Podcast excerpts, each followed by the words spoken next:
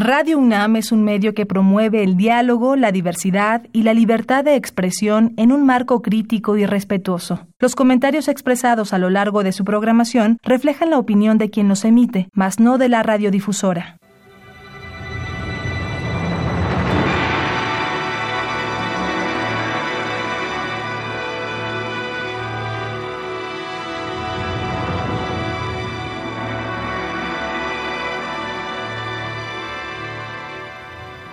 Radio Universidad Nacional Autónoma de México presenta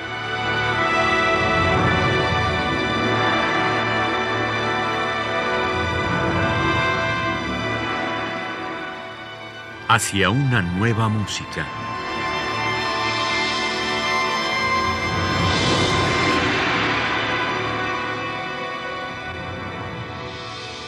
Programa a cargo de Ana Lara.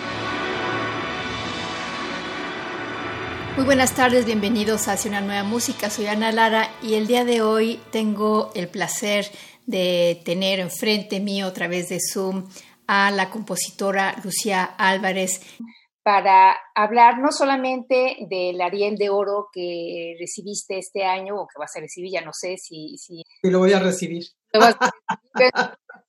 es tuyo, eh, y se te fue dado por toda una, vida dedicada a, la música para cine. Yo estuve viendo y creo que ah, fue a los 17 años que empezaste tú a hacer música para teatro, ¿no? Empezaste. En teatro, sí, así es. Torazar, y luego tu primera película que fue premiada fue en 72, Dos días del amor con Alberto Isaac. Pero ¿cómo, cómo fue que, que diste el salto del teatro al cine? Bueno, mira, como todo, muchas cosas en la vida son este, muy oportunas. Eh, o sea, la, la, diosa fortuna está por ahí apoyándolo a uno y como dice, decían los griegos, toca una sola vez a tu puerta y si no le abres, se va. Pues mira, yo ya trabajaba en el teatro desde los 17 años y trabajé como, como pianista suplente de Alicia Urreta. Así ella me, me invitó a trabajar con ella, porque cuando ella iba a la Sinfónica y tenía que hacer los conciertos de la Sinfónica Nacional como pianista, pues no podía estar en el teatro. Entonces yo la suplía cuando estaba en el teatro con el maestro Héctor Azar. Eh, eh, yo creo que ahí fue donde comenzó todo este deambular, porque después me hago muy amiga de José Antonio Alcaraz. Pero antes de que, de que lleguemos a eso, porque tú estudiaste composición y piano en, la UNAM, ¿no? ¿En dónde estudiaste? Yo, sí, en la UNAM, en la Facultad de Música, ahora Facultad de Música. Yo estudiaba en ese entonces piano, solamente. Sí, y ya, ya estaba, yo era, eh, estaba con la carrera de piano, 17 años, digamos, ¿no? Cuando ya estoy en la facultad estudiando. E, entonces entro al teatro a, trabajar con Alicia y con el maestro Héctor Azar. Pianista. Como pianista, sí, yo como pianista del grupo musical que tocaba en la obra. Entonces, este, ahí, bueno, ya desde un poquito antes en la escuela de música, me conocía yo a José Antonio Alcaraz, éramos muy amigos, José Antonio Alcaraz, Federico Ibarra, yo y, un, y ese, ese grupo eh, grupo que siempre estábamos juntos, tomábamos el café juntos, íbamos a los conciertos juntos, o sea, como siempre sucede en las escuelas, ¿no? Éramos un grupo. Y José Antonio era una persona impresionantemente inquieto y, y, impresionantemente valiente porque siempre se introducía a donde, a donde él quería. Yo, yo siempre he sido tímida hasta la fecha. ¿sí? Y entonces, bueno, entramos a, entré a trabajar con el maestro Azar. Y después el maestro eh, eh, Azar me encomendó que le escribiera la música para su siguiente puesta en escena que iba a tener ahí mismo en el teatro. Y yo le dije, maestro, eh, yo no soy compositora, yo soy pianista. Me tú puedes, tú puedes. Y no, pero maestro, no, no, tú puedes, esto es sencillo, tú puedes. Y otra de, uno de mis grandes defectos que tengo es que no sé decir que no. Y no le pude decir no. Esto y bueno, pues va, ¿verdad? Y me puse a hacerle la música, que era algo sencillo para la puesta en escena.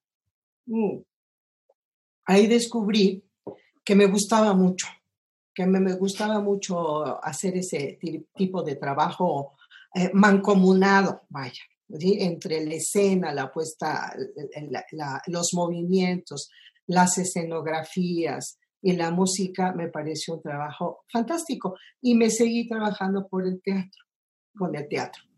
Eh, José Antonio y yo trabajábamos mucho una especie de mancuerna, ¿verdad? Y entonces empezó él a conseguir trabajos aquí, trabajos allá, hasta que un día me dice, oye, tenemos una película. No me diga, sí.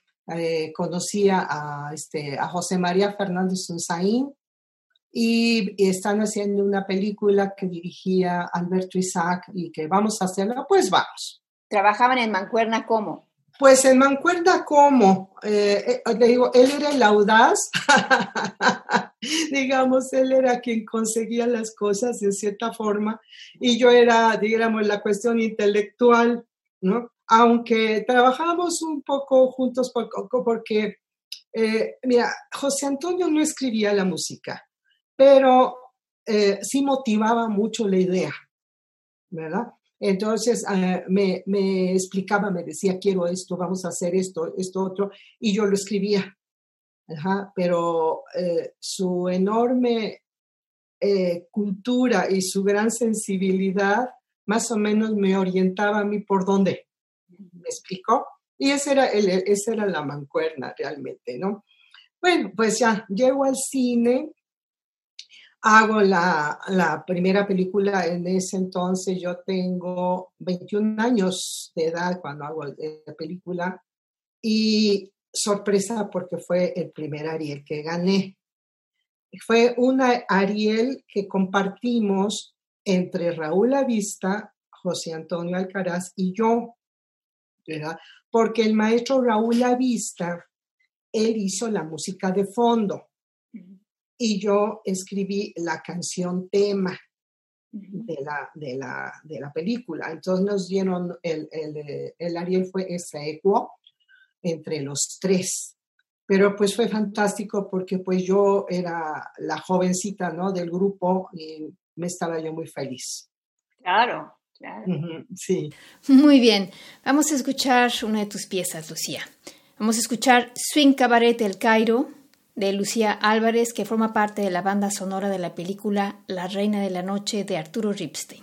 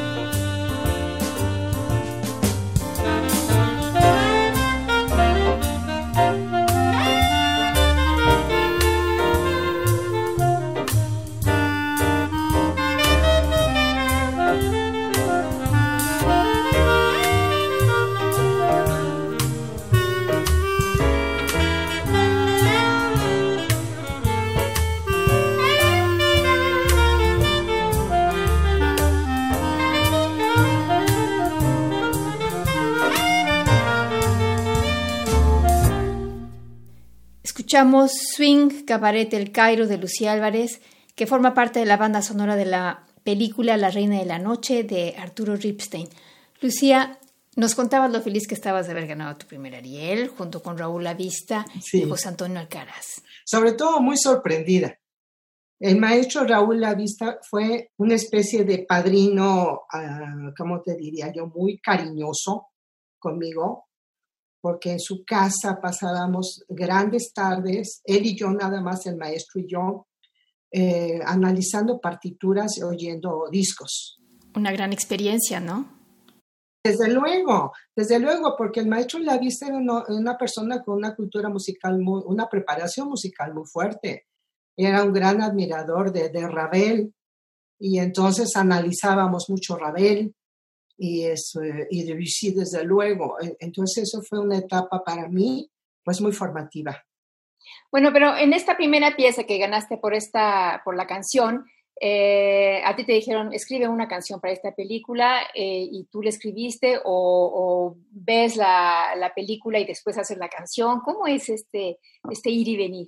Mira, la, la película ya estaba hecha, ya, ya estaba hecha. Eh, se, se usaba o se sigue usando en algunos casos que le den al músico la película ya terminada, lo cual a mí no me gusta mucho esto, sino me gusta estar desde siempre, desde el principio, desde que la película, a partir de que la película va a empezar a filmarse, para poderme yo eh, ambientar, eh, sumergir, eh, masticarla y, después poco a poco ir pensando en la música que pueda necesitar o, bueno, según yo, ¿verdad? La que, la que pueda, los lugares donde pueda haber música pero generalmente me gusta integrarme en una película desde el principio, aunque me tarde un año, dijéramos, después en estar grabando la música.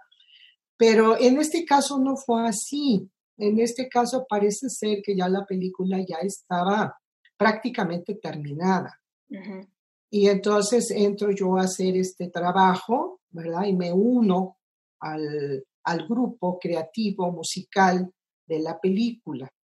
Y ya, Así fue en este caso. Pero bueno, has ganado seis Arieles de Plata. He ganado seis Arieles de Plata. Y has trabajado con los más importantes directores de, este país. Eso es, es una, algo que yo guardo como un tesoro, Ana. Es, un, es una, de veras, es una, una oportunidad eh, única.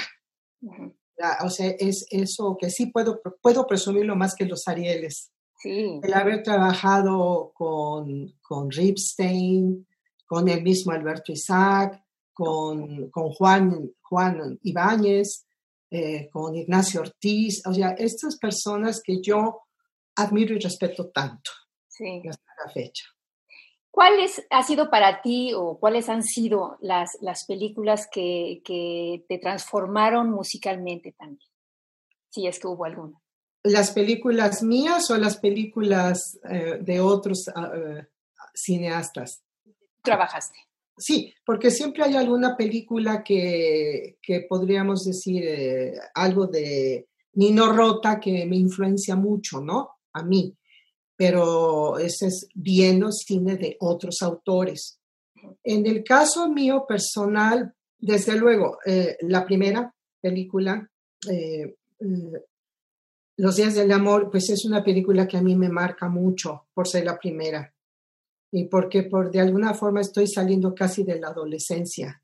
O sea, cuando la hago tengo 21 años de edad eh, y, y, para mí resulta, es un muy, ¿cómo te diría yo? Es algo que me sacude mucho y que marca mucho mi vida de ahí en adelante.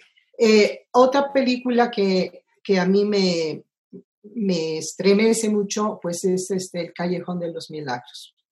Bueno, además ahí estabas trabajando con unos este, jovencísimos eh, de, Bichir y Hayek que están... Una Salma Hayek de 22 años, sí, 22, 23 años que tenía entonces, ¿no? Muy jovencita.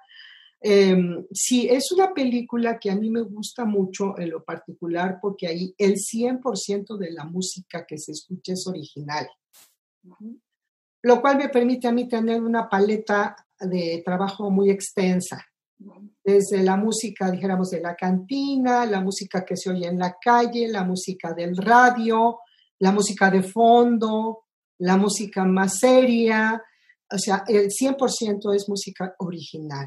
Bueno, eh, justamente tengo dos preguntas aquí. Una es que en, eh, en los 70s, en los 80s, incluso yo creo que en buena parte de los 90s, el sonido en las películas era malísimo.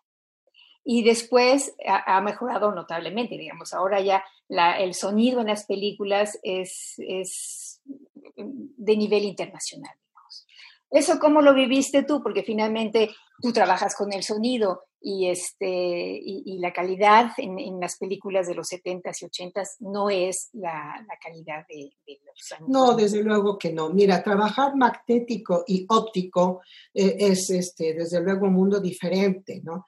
Fíjate, yo trabajé todavía eh, con Gloria Schumann editamos, cuando hice eh, Divinas Palabras, editamos en moviola de aquellas de pedal que parecían una máquina de coser, escandalosísimas, teniendo el material de el full coat en la mano, ¿verdad? Que parece con estos, eh, este celuloide perforado, donde uno va adelantando o atrasando cuadrito por cuadrito, y hoyito por hoyito del perforado para poder sincronizarlo todo. Entonces, ese trabajo era apasionante y pasábamos un día entero en poder este, sincronizar, digamos, un, rollo, un rollo de, eh, eh, o sea, un rollo completo de 800, casi 900 pies de película. En full code son son 10 minutos.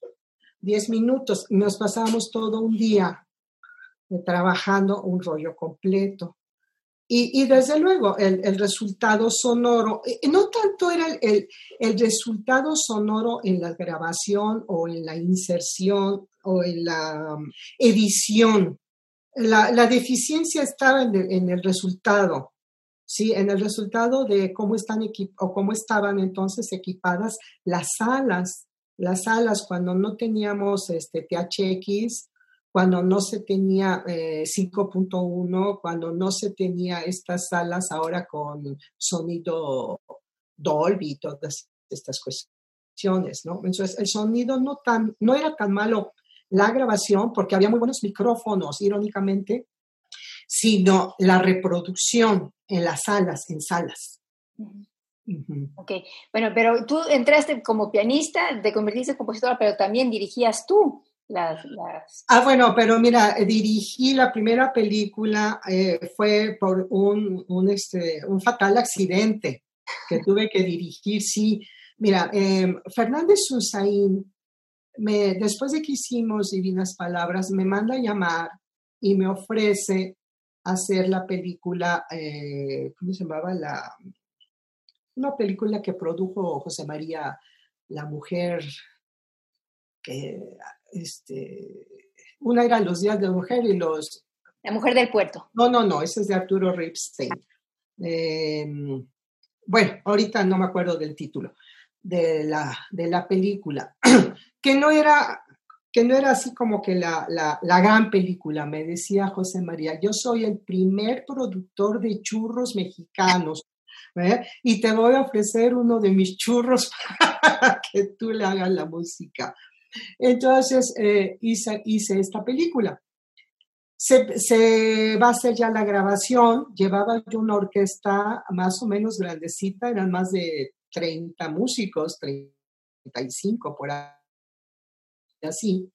Eh, y con músicos muy buenos. Tenía yo de, músicos de primer nivel. Estaba como primer violinista, tenía a Manuel Suárez. Estaba como chelista Sally Vandenberg. ¿no? Estaba, bueno, gentes extraordinarias como músicos integrantes. Llego a la, a la grabación de la película y La Mujer Perfecta se llamaba, creo, la, la película. Bueno, no me acuerdo ahorita bien. Y me dice, eh, Manuel, Manuel Suárez me dice, muy bien, ya estamos todos aquí listos para empezar. ¿Quién va a dirigir? Y le digo, director. e, es que no hay director. No pediste director en, la dotación, no pedí director. dije, caray, no, no, no hay director. Entonces me dice Manuel, bueno, pues vas a tener que dirigir tú.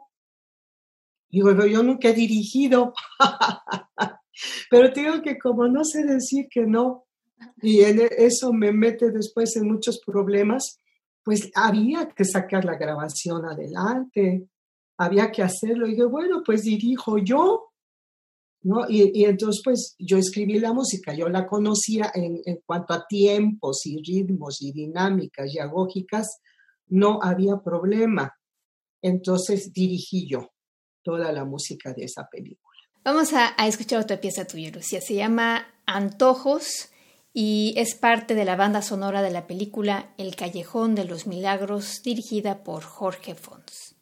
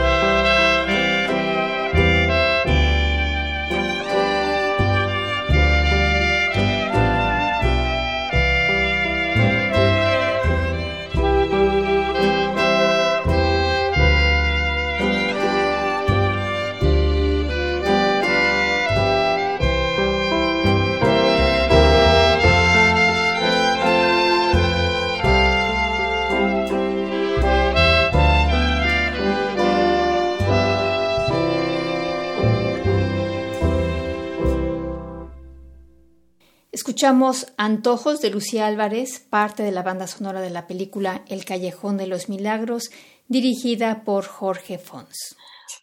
Eh, leí que en 1994 eh, te fuiste a la Academia Quillana a estudiar con Ennio Morricone la música per film. La música per film, sí. El señor Morricone cada año daba un curso allá en la Quillana, en Italia, sobre la música perfil. Y desde luego yo no podía desaprovechar la oportunidad de ir, de hablar con él, de conocerlo, de, estar en el curso y pues me lancé. Em, él era un hombre, no sé si estaba atravesando por un momento difícil de, creo, creo porque nada más lo percibí, de producción de la música para una película, me, parece, me parece que era con Clint Eastwood el problema que estaban teniendo, porque él no estaba de muy buen humor. Y este, además era un hombre muy, muy reservado y hablaba muy poco. Eh, tenía él eh, un asistente que era básicamente con el que, el que llevaba el peso del curso, el, el doctor Sergio Micheli, que era el que nos iba explicando todo. Y Morricone se dedicaba como que a, contestar preguntas y a ejemplificar en el piano, ejemplificaba lo, lo, que se le había preguntado. eh, estudió ahí con él un rato Éramos muchos, había personas de todo el mundo, yo era la única mexicana, pero había gentes francesas, ingleses, eh, españoles, o sea, había, había italianos desde luego, eh, habíamos personas de diferentes nacionalidades. Y se, y se preguntaba y se analizaba y se hizo inclusive un ejercicio que yo no pude, no pude participar en el ejercicio que se hizo porque yo estaba en, en una casa de huéspedes donde no había un piano.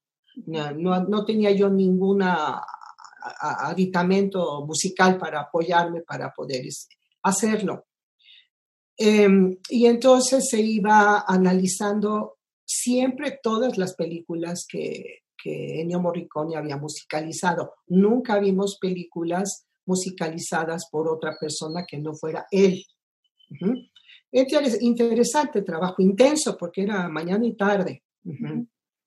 Y al final se suavizó un poco la, la tensión aquella, ya pude acercarme más y hablar y platicar un poco mejor con él. Y recibí una, pues le llevaba yo trabajos míos hechos y, me, y me, me, dio mucho gusto porque me dijo, usted ya es una profesional, ya no necesitaría estar aquí. Dije, bueno, pues como de que no, ¿verdad? Estoy aquí, siempre aprende uno, siempre.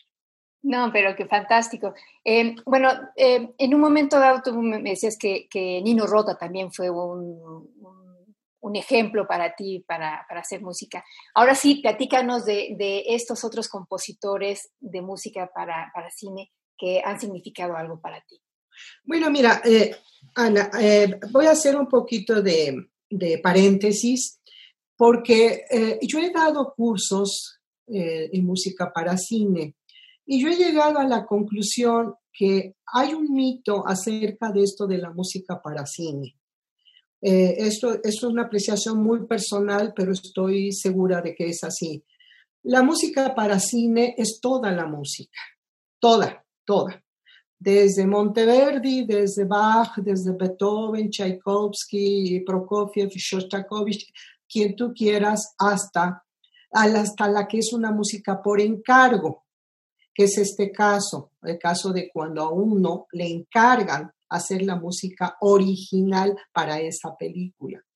En lugar de que, dijéramos, el productor o el director tome música de otros autores que no precisamente escribieron para esa película, ¿no? Ahí tenemos, por ejemplo, 2001, Odisea del Espacio, ¿verdad? Donde se toma Ligeti, a Strauss, a los dos Strauss, a Richard y a Johann, y se inserta de una manera magistral.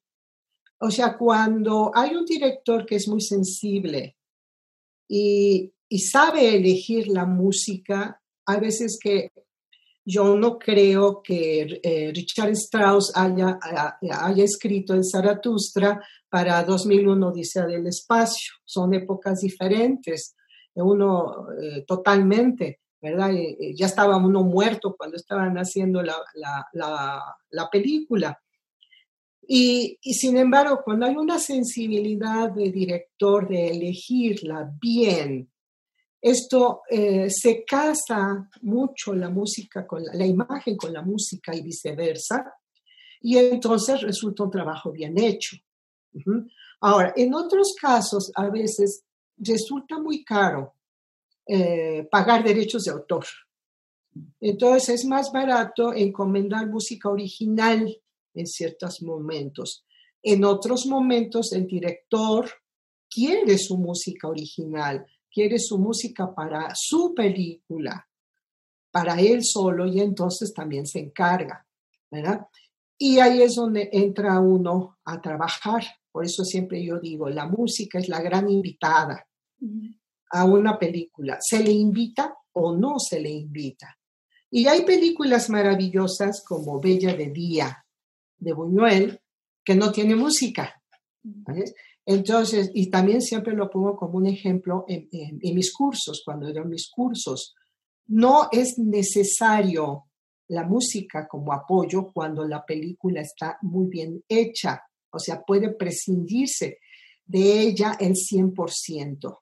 La música es una invitada, que es un personaje más que nos va a ayudar a subrayar pasajes. Pero puede ser música original o puede no serlo. Sí, pero eso, yo entiendo muy bien lo que es y estoy totalmente de acuerdo contigo. A mí lo que, lo que me llama mucho la atención de la gente que, hace música para cine o música para teatro, también este, yo he hecho más para teatro, nunca he hecho para cine, pero he hecho para teatro, es que eh, uno se, se, transforma, ¿no? Efectivamente, cuando tú dices la música se vuelve un personaje y tú te transformas porque no es la música que tú escribirías si no hubiera una película eh, particular, ¿no? O sea, que tú te estás enfrentando con un, un, tema que, que, te viene de fuera y entonces tú eh, te adaptas al guion, digamos. Bueno, mira, ahorita dijiste algo muy interesante, un tema que viene de fuera. Tú también eres compositora, una gran compositora. Y yo creo que cuando uno escribe una obra, no necesariamente para una imagen, no necesariamente, el tema viene de fuera. ¿sí? Porque yo lo llamaría lo que dice Stravinsky, la motivación. Entonces, cuando uno escribe, no sé, eh, voy a hablar un poco formalmente, una sonata, el tema viene de afuera. ¿Ves? O sea, sin darse uno cuenta, uno siempre está en esa imaginación, con imagen visual o no. No sé si me explique, pero siempre escribe uno con algo que viene de afuera. Y eso ya es lo que provoca que uno caiga en el proceso creativo y se enganche uno con el proceso creativo para, para, para caminar. Mira, hay una carta que yo les leo mucho a mis alumnos en clase porque eh, habla mucho del proceso creativo del compositor. Es de Beethoven y dice Beethoven, ya tengo los temas para mi siguiente concierto. O sea, el concierto no está, pero él ya tiene los temas. Dice, ya tengo los temas para mi próximo concierto. Y esto que me dice a mí, ya tiene concierto, ¿verdad? Porque formalmente ella sabe por dónde va a ir. ¿Ves? Entonces, al decir ya tengo los temas, pues ya tengo la obra. Lo demás es, es, trabajo, ponerse a trabajar. Entonces, yo siempre pienso que no puede uno componer en abstracto absoluto. Siempre hay una motivación, siempre hay como lo que tú dijiste, algo que viene de afuera. Sí. Muy padres. Bueno, ahora vamos a escuchar Burdel, Pekín Chiquito y Acaso de Lucía Álvarez, que forma parte de la banda sonora de la película La Reina de la Noche de Arturo Ripstein.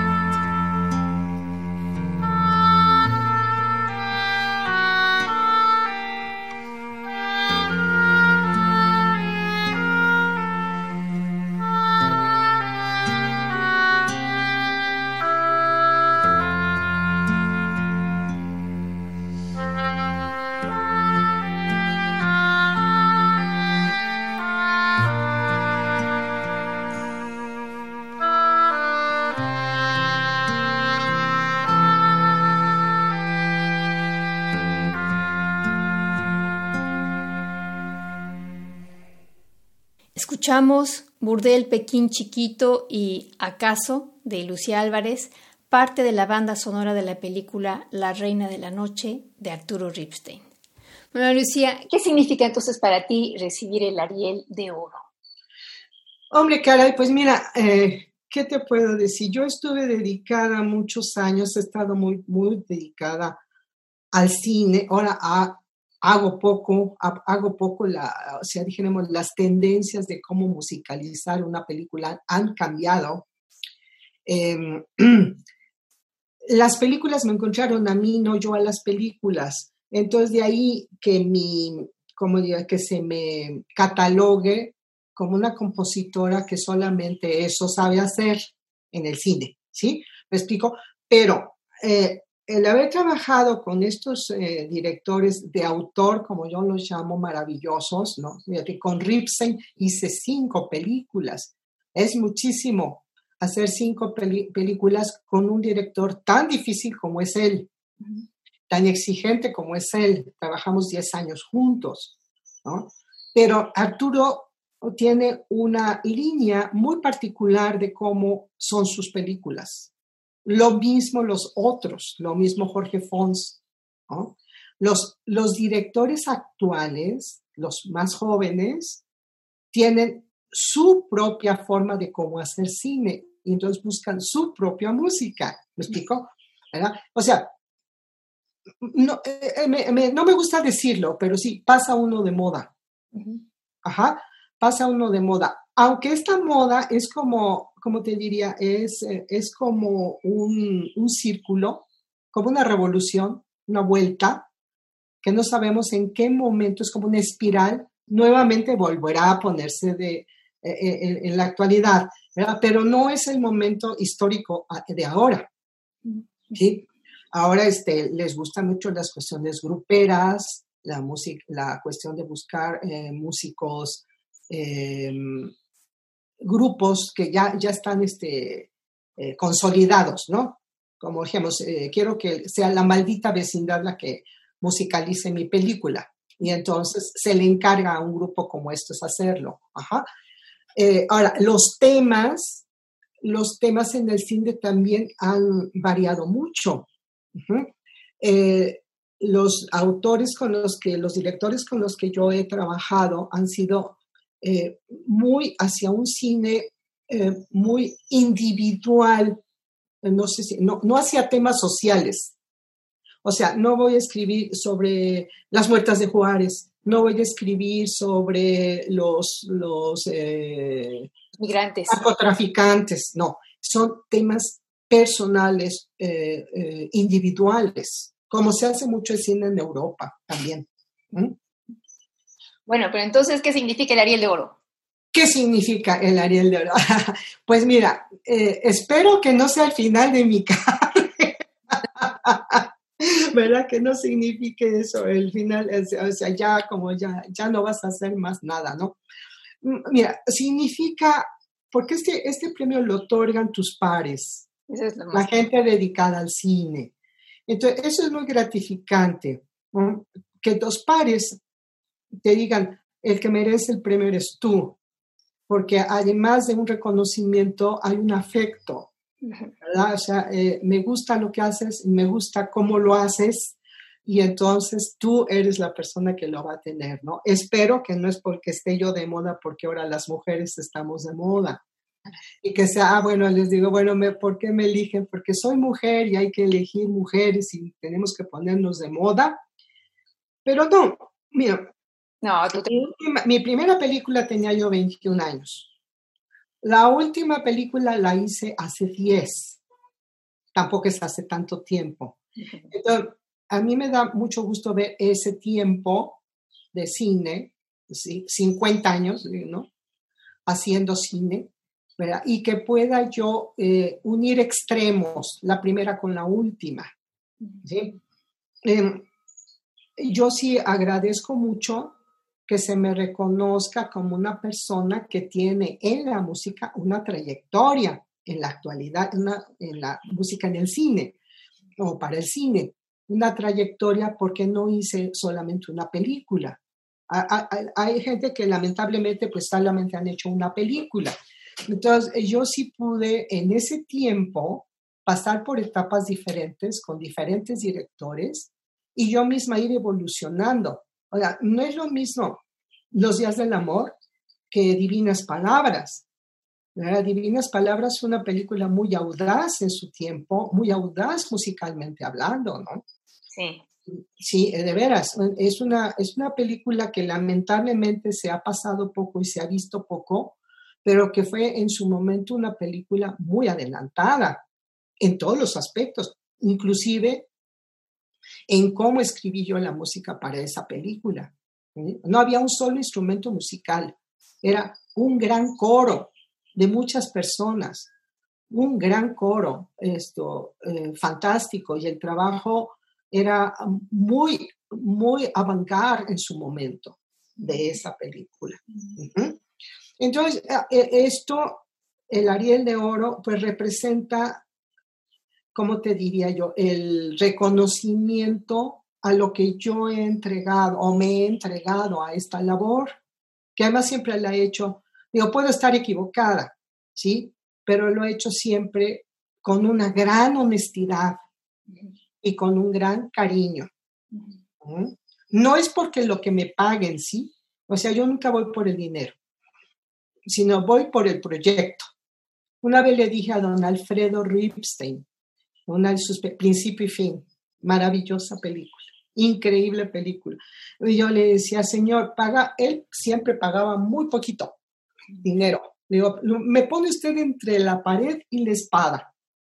Ofrece muy poco de, de, digamos, económicamente por el trabajo, pero me está usted ofreciendo un proyecto que vale todo todo, como te diría yo, toda la ambición, toda la, em, la gula de mi parte, ¿sí? Llamémoslo así, la gula porque era un libro. Em, Lucía. Fantástico, directores fantásticos, actores. Eh, entonces, no puedes decir que no, aunque, bueno, casi diría uno, le pago por hacerlo, ¿sí? Así, o sea, porque eran proyectos fantásticos. Pero como decía Arturo Ripstein, mira, dice, eh, yo siempre trabajo con profesionales. Los profesionales cobran, aunque sea poquito, decía, pero cobran, ¿sí? Entonces, pues, este es lo que Arturo decía. grandes proyectos, no puedo decir que no. Fantástico. Vamos a, a escuchar otra pieza tuya, Lucía.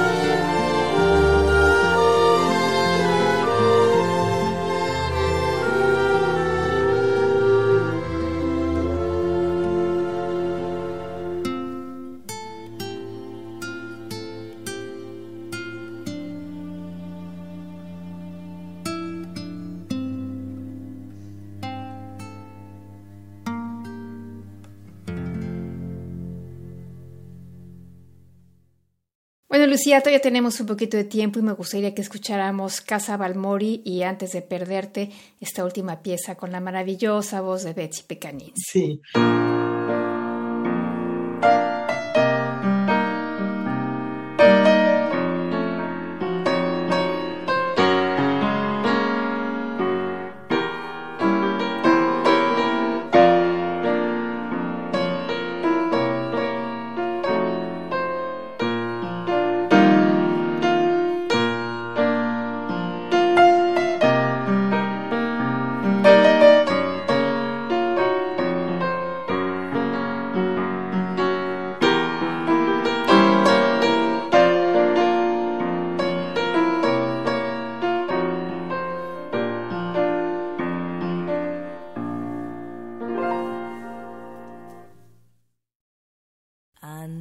de perderte.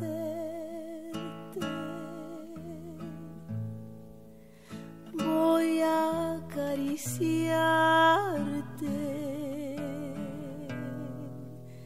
y voy a besar.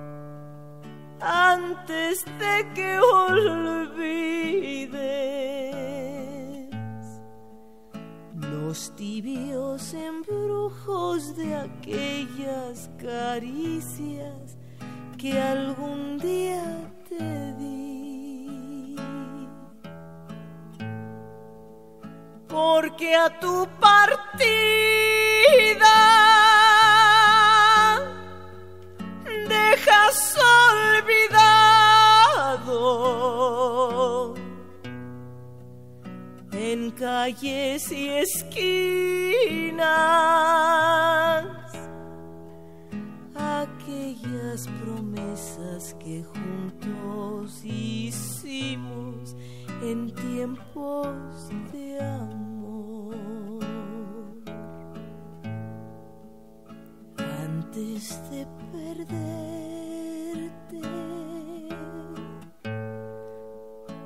Voy a acariciarte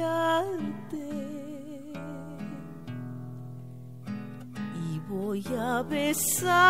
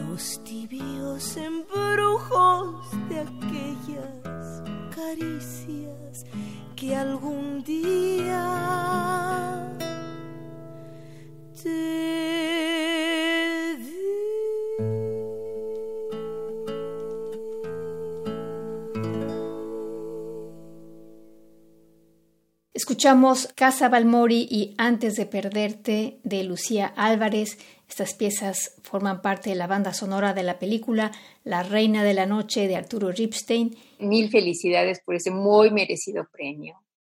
Pues muchas gracias, mira, lo voy a poner, lo, eh, bueno, eh, ya lo, ya lo no sé cuándo me lo vayan a entregar, ¿no? Pero digo, ya lo quiero sopesar. Sí.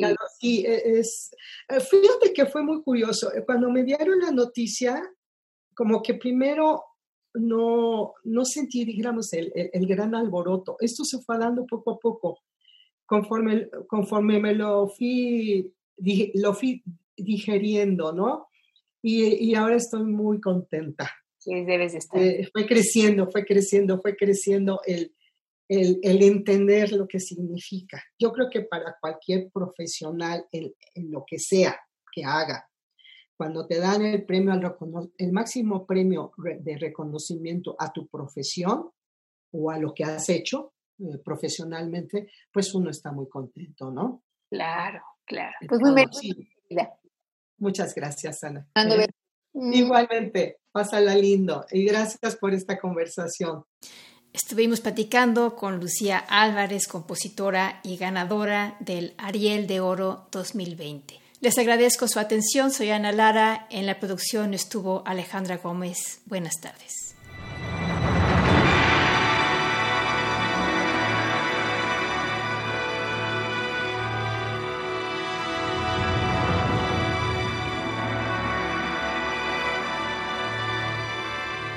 Radio Universidad Nacional Autónoma de México presentó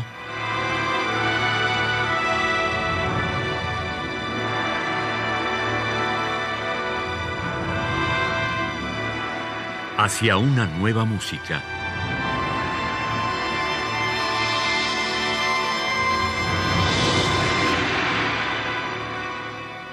Programa a cargo de Ana Lara. Radio UNAM. Experiencia sonora.